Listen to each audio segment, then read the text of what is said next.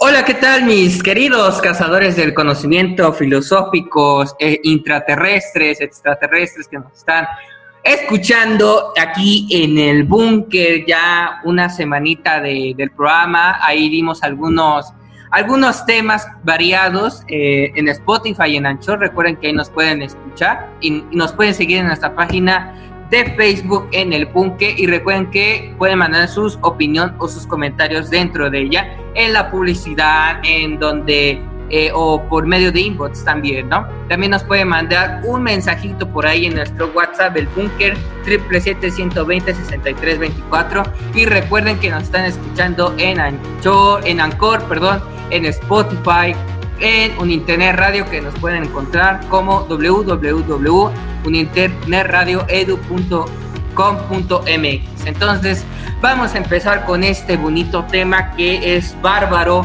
que hoy vamos a hablar sobre la crisis visible que vivimos pues en el mundo y también vamos a dar una, una plática acerca también en México.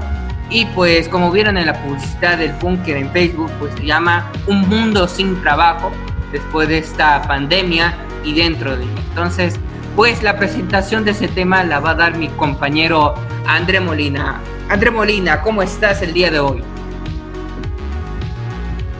Muy bien. Muchas gracias, Adrián. Hola, queridos radioescuchas. Pues este es un tema muy importante porque tenemos que abordar pues algo que va desde lo socioeconómico hasta lo mundial, ¿verdad?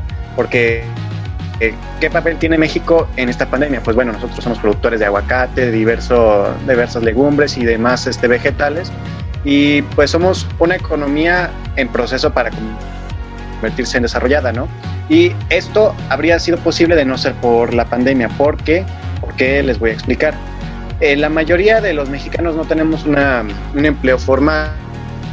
Esto quiere decir que no trabajamos en una empresa, no tenemos un sueldo seguro ni horarios. Muchos de nosotros nos dedicamos al comercio local y pues esto ha tenido que tener unas medidas un poco estrictas debido a la pandemia. Para empezar, evitar que haya mucho, mucho público dentro de nuestros establecimientos, eh, tener que tomar unas medidas sanitarias, digamos, ponerles sanitizantes a nuestros clientes, tener que desinfectarlos y ponerles gel antibacterial y que tomen las medidas pues pertinentes, ¿no? Lo que se ha visto que es muy escaso aquí en Morelos, al menos en la comunidad donde yo vivo y donde yo he tenido que ver cuando hago mis entregos, ¿no? Que mucha gente no tiene ni el cubrebocas, que no tiene pues un respeto por la sana distancia. Así que este es un tema que pues me gustaría saber cuál es la opinión de nuestro invitado especial, Eric Machuca. ¿Tú qué piensas acerca de esto, Eric? ¿Qué tal amigos? ¿Cómo están? Así es, soy el invitado por estudiar. Y, híjole amigo, tienes muchísima razón. La gente no entiende, yo, o sea, yo no sé si le entra por un oído o le sale por el, por el otro, que es, esto ya no es un juego, ¿no? Yo creo que eh, para empezar, yo cuando empezó esto del, del, coronavirus, yo recuerdo que yo estaba completamente, este, yo no creía en que esto podía ser un problema a nivel mundial. O sea, yo decía como, ay, ¿cómo? Es más, hasta cómo molestan. Este, como, o sea, la gente que ya no usan cubrebocas, qué, qué ridícula, o sea, ¿qué creen que va a pasar? Y miren que el universo me cayó la boca rotundamente porque efectivamente es un tema muy serio, ya van muchísimas muertes, este, y pues esto apenas, apenas está comenzando a bajar, pero también todavía hay posibilidad de rebrotes. Pero con este tema tal cual, sí, hay muchas personas que no le tienen esta importancia. Como dices, uh, vas a la tienda, vas a, a, comercios, a, a, a supers, lo que, lo que quieras, y para empezar está la regla de que tienes que tener el cubrebocas porque tienes que tener el cubrebocas. De que te tienen que tomar la temperatura, te la tienen que tomar. Y de que te tienes que sanitizar las manos, los pies, etc. para entrar. Es una regla y yo creo que está bien. Yo creo que no hay nada exagerado en esto. Pero muchas personas no le dan importancia a esto, no entienden. De repente en lugares como tianguis, como eh, eh, cosas así donde la gente está más apretada, no existen estas regulaciones entre las personas, les da igual. Y es más, ha habido hasta casos donde dicen, no, esto es un invento del gobierno para, pues bueno, no sé para qué, qué crean ellos que es un invento del gobierno. Pero sí, es un problema que tenemos en este momento como sociedad, no tan solo en México, sino que mundialmente. Pero por lo mismo, eh, esto afecta, por supuesto, eh, eh, la, la, economía, porque hablando de restaurantes, pues es un lugar donde tienen que tener una, una limpieza impecable, aunque no, no, no, no existía este caso, ¿no? O sea, con cubiertos y vasos.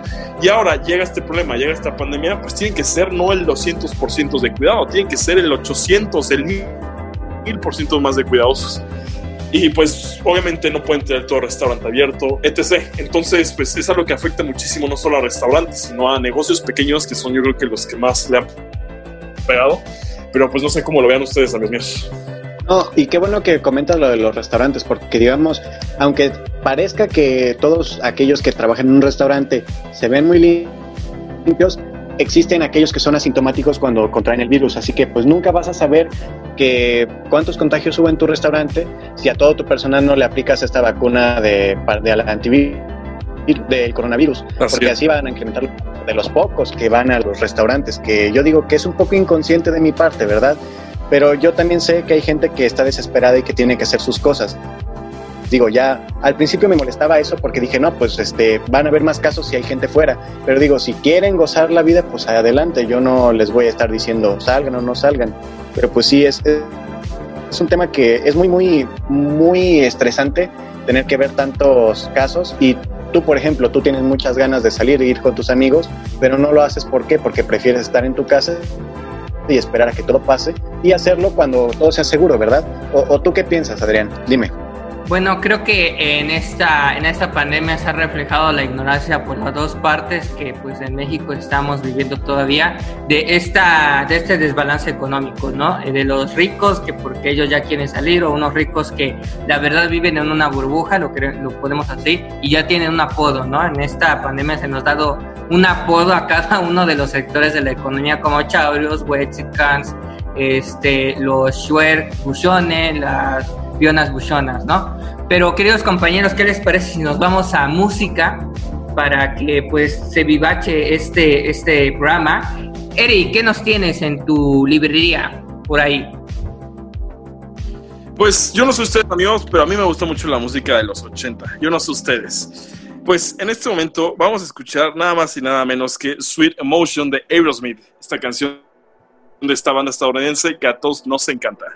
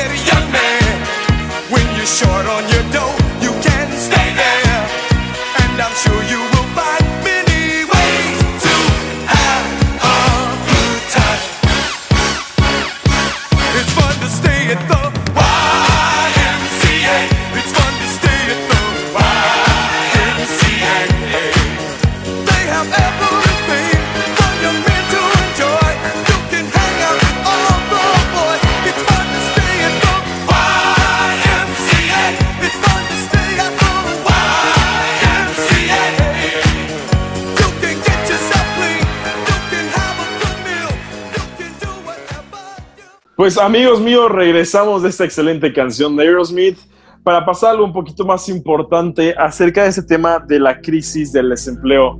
Yo no sé a ustedes amigos, pero nosotros tenemos muchísimas opiniones, muchísimas cosas que decir.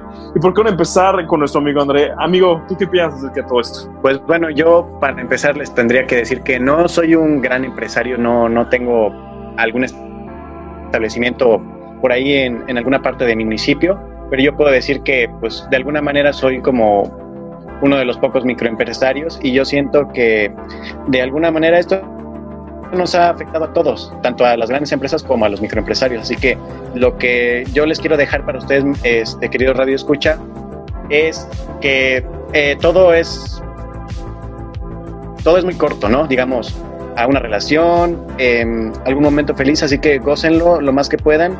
Y ustedes ya saben que un empleo no va a bastar para vivir eh, lo suficiente, al menos en este país. Por eso yo los invito a que de alguna manera eh, puedan hacer cualquier cosa con sus actitudes, aptitudes y demás habilidades y que la exploten, porque este es el momento para que empiecen a vender sus ideas y cualquier producto que ustedes tengan.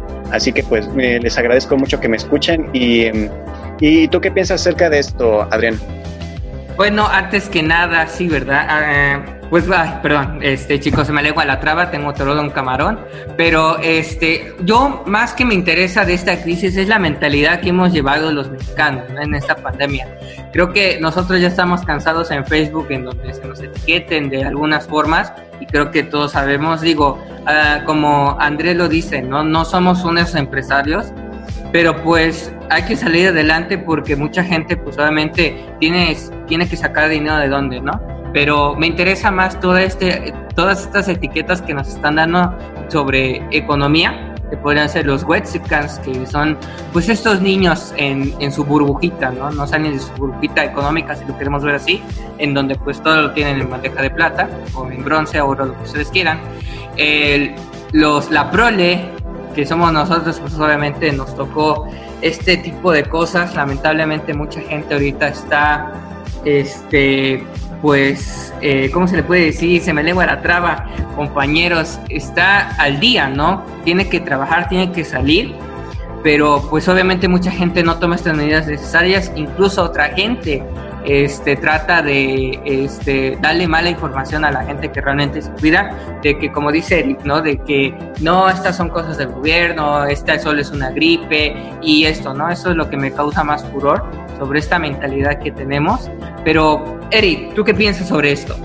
Pues a yo sí tengo que decir algo acerca de las etiquetas que, que nos ponen en cuanto económicamente. La verdad, no puedo decir que esté en contra de todas ellas, ya sean white chican, ya sea cualquier otra cosa que nos hayan dicho porque a mi parecer yo siento que nos las estamos ganando como pueblo, no como, no como individuos, sino ya como pueblo, porque como, como habíamos hablado hace un momento, tanto tú como André y yo, de que la gente no entiende, no entiende que esto es una pandemia y no, entiende que nos tenemos que cuidar. Porque ahora sí, como dicen los anuncios, ¿no? aunque sean mucho así de, de, de gobierno, pues si me cuido yo, cuido a los otros. Y si esta pandemia, si aquí en México no ha bajado o, han habido tantos muertos, más de los esperados tal vez, es porque justamente muchas personas no se cuidan, no les importa y la gente sigue contagiando. ¿Y qué pasa? Cuando se siguen contagiando, lo que pasa es que siguen habiendo, habiendo estos casos y como hay más casos y más casos, más contagios, el gobierno, las autoridades sanitarias no pueden decir, ah, pues mágicamente vamos a pasar de un semáforo rojo, de un semáforo naranja, a un semáforo verde, donde ya todo puede estar en la normalidad o la nueva normalidad, como se le dice hoy. Pues no se puede, porque la gente no está interesada en una nueva normalidad, porque no está interesada en cuidarse en este momento. Entonces, el hecho de que la gente no se cuide no solo afecta la salud de los demás, sino que afecta la economía de los demás hasta directamente, indirectamente, porque, repito, no puede haber economía si no abren establecimientos y los establecimientos no abren porque no van las personas por este miedo a contagiarse, que repito, ahora sí que lamentablemente no todos tienen o tenemos ese miedo a contagiarnos porque las personas siguen saliendo, porque las personas siguen yendo de fiesta, siguen yendo a reuniones, etc. Todo lo que te puedas imaginar. Y eso hace que nuestro semáforo esté de rojo a naranja, de rojo a naranja, de rojo a naranja. La verdad, yo no sé cuánto tiempo falte para ver un, un amarillo en el semáforo y muchísimo menos para ver un verde. Yo creo que el color verde va a llegar hasta después del 2021, unos dos, un mes después de, del 2021. Yo no sé qué piensan ustedes, yo, yo siento que así va a ser si es que seguimos esta, esta, híjole, esta forma de, de, de, llevarnos nosotros como, como mexicanos. Pues, ok, se, creo se supone que por... Ok. ah, perdón. Ok, creo que Eric se calentó un poquito. Perdón, Andrés, es que ya nos tenemos que ir a canción, no nos da tiempo. Eh, queridos escuchas, eh, se está poniendo muy caliente esto, la verdad. Se está poniendo muy caliente el debate. Pero vamos a regresar en unos minutos. Eh, Eric, ¿qué nos tienes en tu librería musical? Amigos, hoy tenemos un clásico de Queen. Venimos con esta canción hermosa que se llama Bohemian Rhapsody. Espero que todos la disfruten porque yo sí la voy a disfrutar.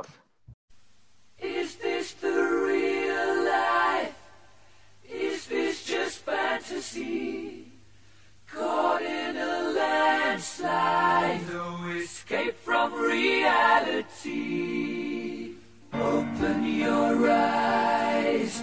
Look up to the skies and see.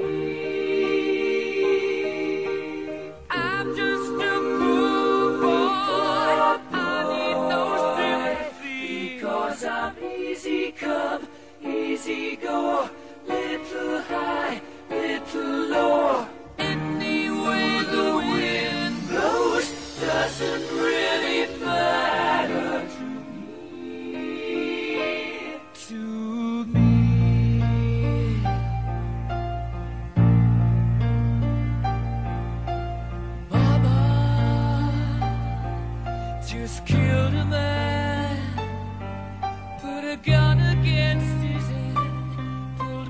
Triggered that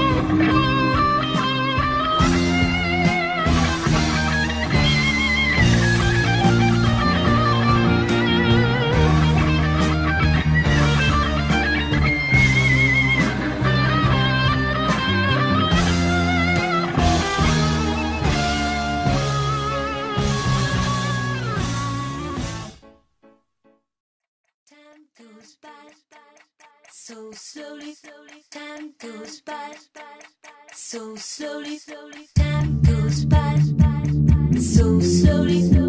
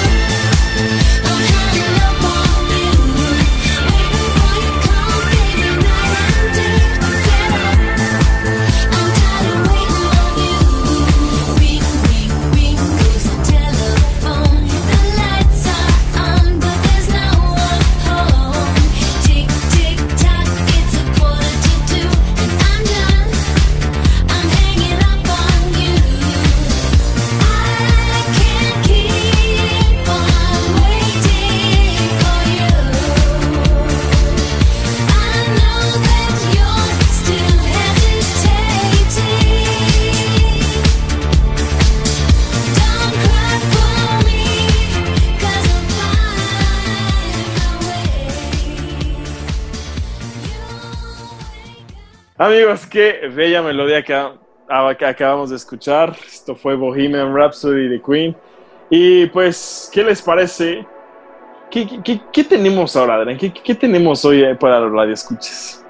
Pues mira, hoy tenemos, pues claramente ya hablamos sobre este tema, acerca sobre las etiquetas económicas y de este mundo del internet y el hate. Y yo, yo, yo todavía sigo enfadado, fíjate, tengo como que aquí en el, este, en el, en el cuello un cogote. O sea, no, no entiendo esa gente donde yo sé que aquí en México tenemos una desigualdad económica muy fea, muy, muy este ah, o sea, me infarta, o sea, pero lo que más me infarta y odio es de que hay gente que vive en esta burbuja económica en donde pues obviamente no, no vive como una prole, ¿no? Un, este, un empresario menor, ¿no? Entonces, a veces se sacan cada filosofía que tú dices, wow, compadre, o sea, ni, ni Karl Marx ni Tesla se hubieran preguntado eso, pero no sé, André, ¿tú qué piensas? Cuéntanos qué, tienes para ofrecer hoy. Yo creo que de alguna manera eh, tienen una visión distinta de nuestro México, por así decirlo. Eh, no sé si me vaya a meter en problemas, pero nuestro presidente, él y nuestros queridos empresarios, dueños de empresas, eh, este, gente que tiene dinero y que de alguna manera no ve a México como en crisis, yo creo que están en la misma sintonía porque dicen, no, no está pasando nada malo, yo puedo salir normal, eh, vamos a abrazarnos todos y todo México está bien. Yo pienso que eso está, pues, de alguna manera los, los tiene felices, pero eso no significa que sea México así, porque como lo hemos comentado ahorita en este programa, ¿Qué, ¿Qué, pasa de verdad con aquellos que no tienen vivienda? ¿Qué pasa con aquellos que no pueden llevar a sus hijos a las clases en línea precisamente porque no hay empleo? No tienen de alguna manera un ingreso, tienen que buscar alguna manera, tienen que hacer obras públicas, el señor se mete de albañil, la señora vende jugos y a lo mejor el niño ofrece pues en las tardes en los cruceros algún dulce, o sea, no creo que estén viviendo en el México que que todo, que al menos nosotros conocemos, la clase trabajadora de media hasta la clase bajísima. ¿Estás de acuerdo conmigo en eso, Erika, acerca de que pues estas personas pues viven de alguna manera en una burbuja y pues que no ven al México como es? Sí, no, tal cual, y eso es algo que les han por así decir, inculcado desde sus papás y estos, y estos los abuelos, o sea, muchas cosas así. Y como decías, eh, pues bueno, al final tenemos un presidente que tal cual ni siquiera ha dado el ejemplo como tiene que hacer. O sea, en su momento, cuando comenzó esto, todavía estaba de, no, no, no, yo les digo tal cual, eh, y cito, eh, este, yo les voy a decir cuando ya se tengan que poner el, el, cubrebocas, ahorita, este, casi, casi abrazos y besos, ¿no? Y veías al señor yendo de estado a estado, dándole besos a niñas, a, bueno, a todo, todo tipo de, de, ahora sí que de personas, pero es que híjole, a mí me cuesta muchísimo trabajo realmente pensar en, en cómo él como presidente, o sea, ¿qué es lo, o sea, qué ejemplo nos está poniendo a nosotros como mexicanos cuando ni siquiera en las mañaneras queda yo, yo al señor en lo personal en ninguna foto que haya visto y, y, si, y si alguien sí este, ha visto algo así, pues me lo puede decir.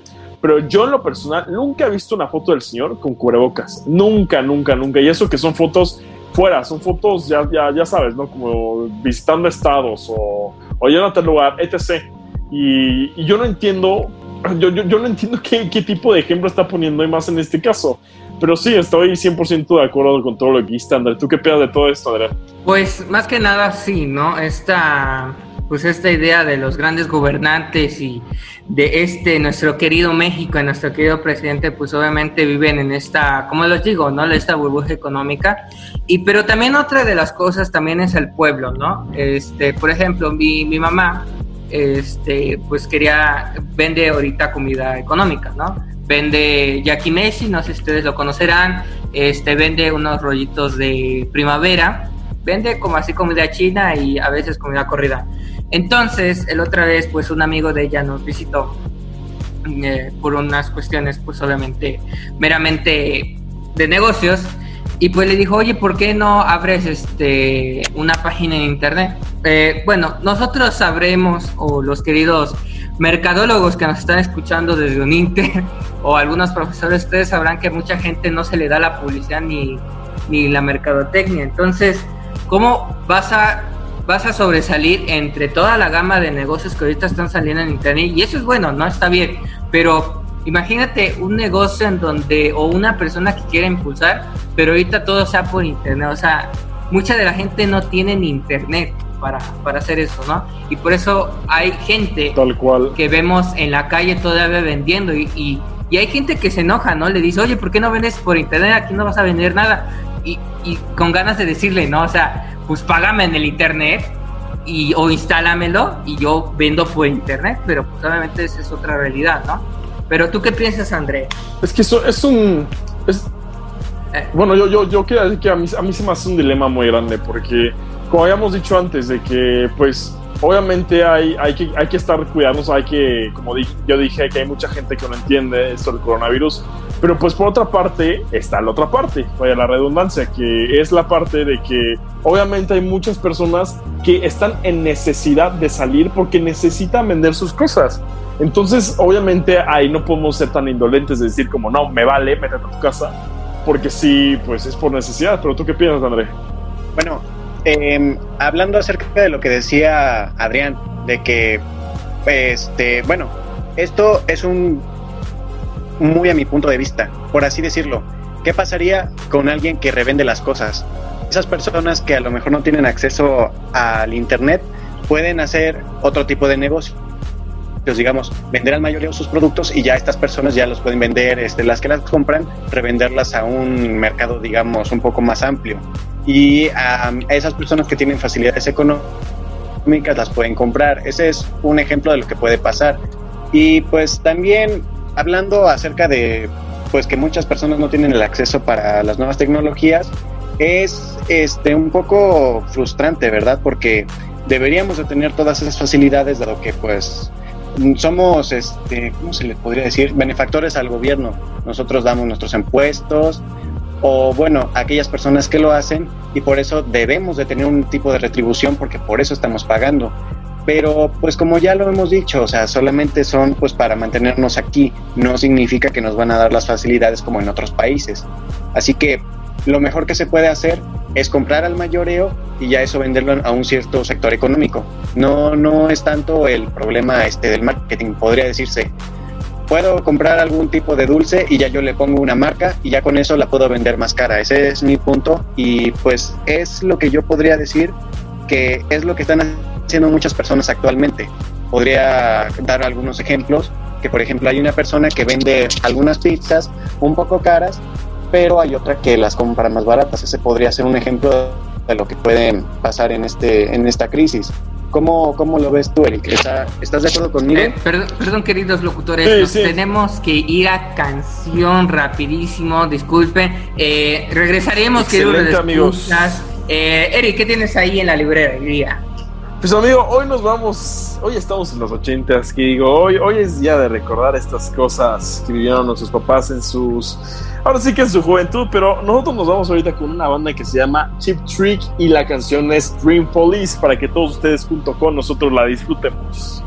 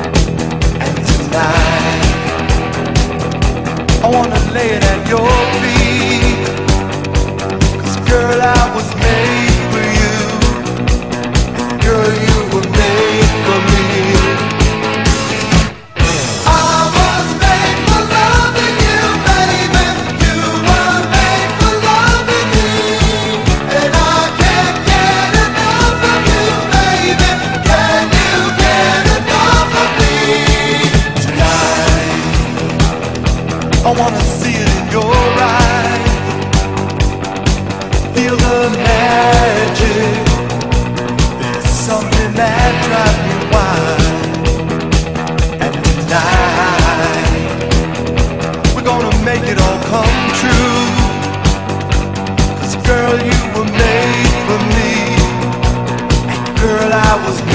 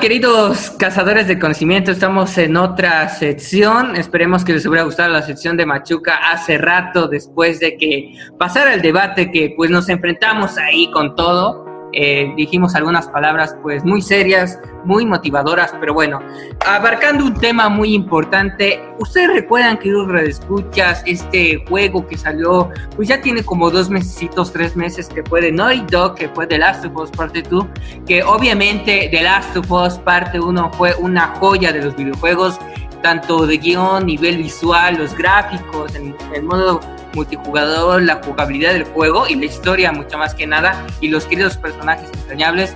Pero en este segundo juego hubo eh, un tema muy polémico que se dio en Twitter, en Facebook, en todas estas redes sociales que conocemos, que se dio un hate ab- abominante y obviamente estuvieron implicados los medios de comunicación que desinformaron a las personas que no somos gamers de corazón.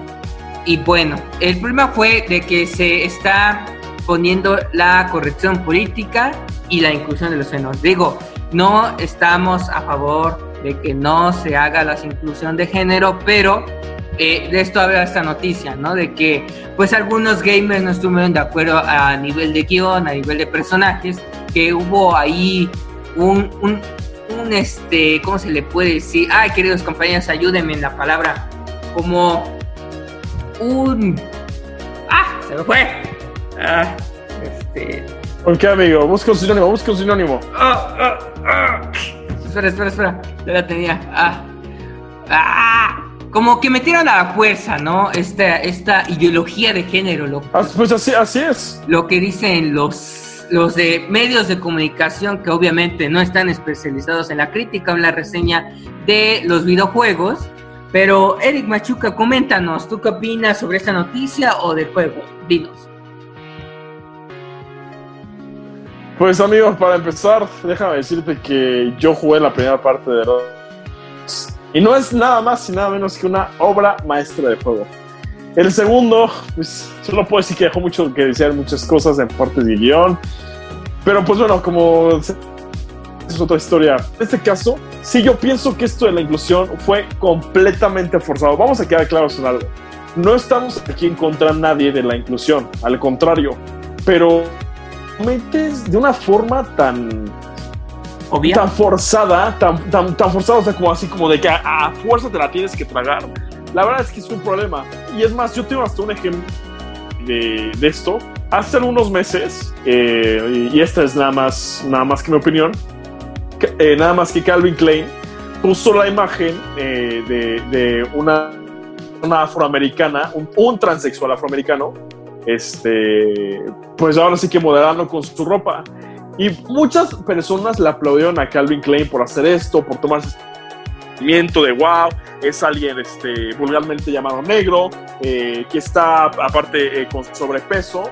Y pues la verdad, eh, la modelo, o el modelo, la modelo en este caso, no era, este, pues ahora sí que nada atractiva.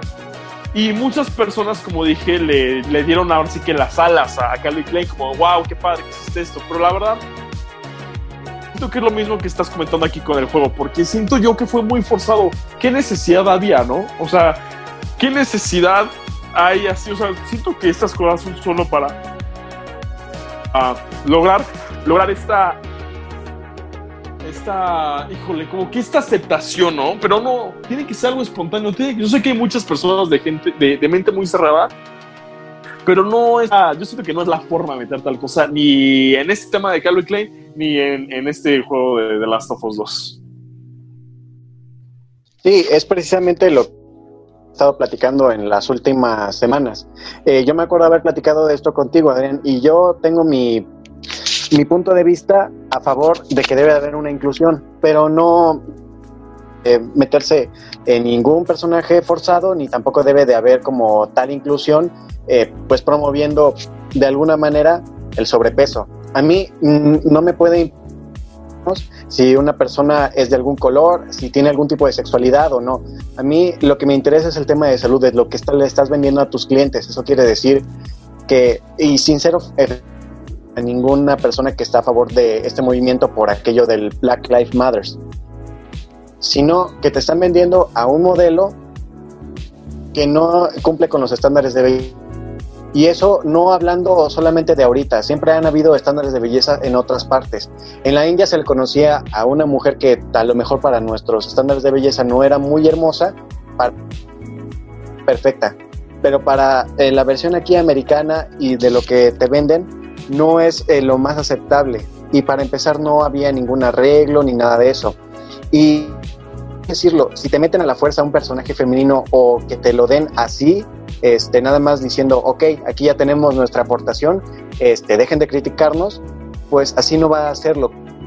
Decía Eric, tiene que ser espontáneo y de alguna manera que impacte en la sociedad y que diga, ah, ok, me identifiqué con esta persona, no que haya hasta casi una cancelación de este juego o pues críticas y debates este, pues por lo que es políticamente correcto. Eso debió de haber pasado hace 20 años, no ahorita. No, aparte, Pero aparte, tú dices tú, eh, siempre han habido ciertos estándares de belleza, claro que sí. Y vamos a ser honestos, hay muchas personas que se guían por tales estándares. Yo creo que no es correcto que se guíen, pero también no es, o sea, también no es, no es, no es este, el descuidar, el descuidarte, ¿no?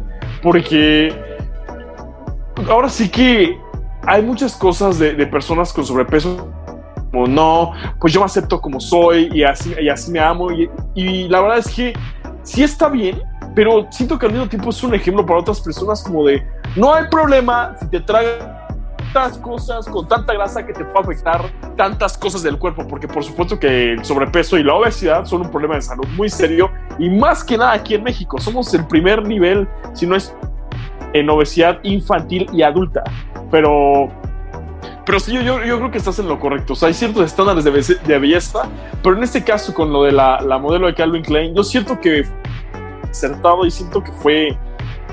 Híjole, fue, fue forzado, no tenían que hacerlo, repito. Bueno, no, queridos, y como estamos... bueno, que- queridos locutores, no, no te preocupes.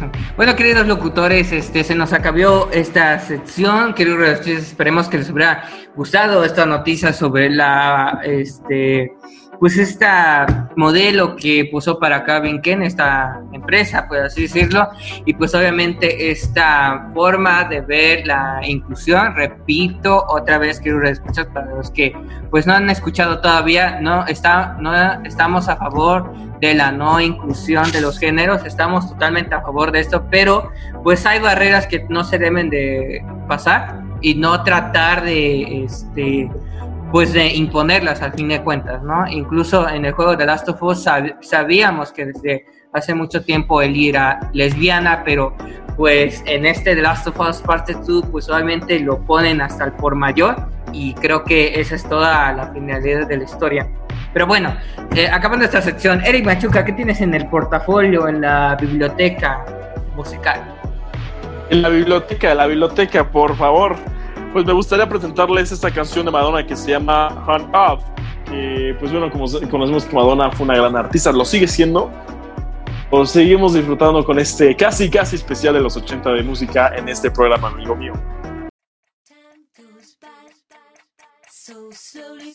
Time goes by so slowly. Time goes by so slowly. Time goes by so slowly,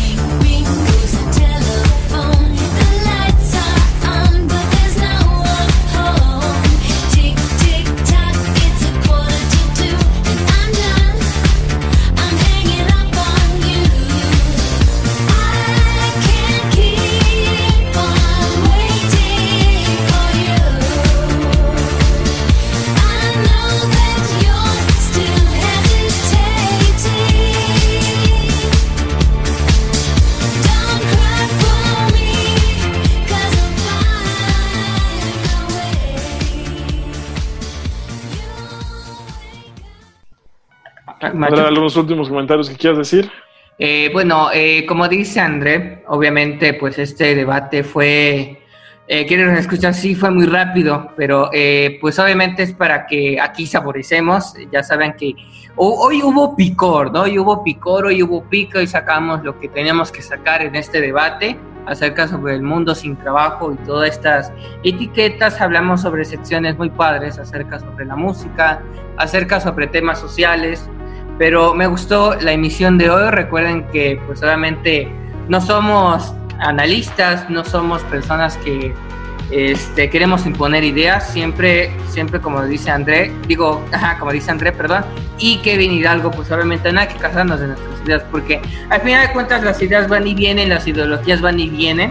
Recuerden que este, en un movimiento social va a pasar en algún momento, puede ser de que logre su objetivo o tal vez no, que eso sería lo triste de, de- de este mundo.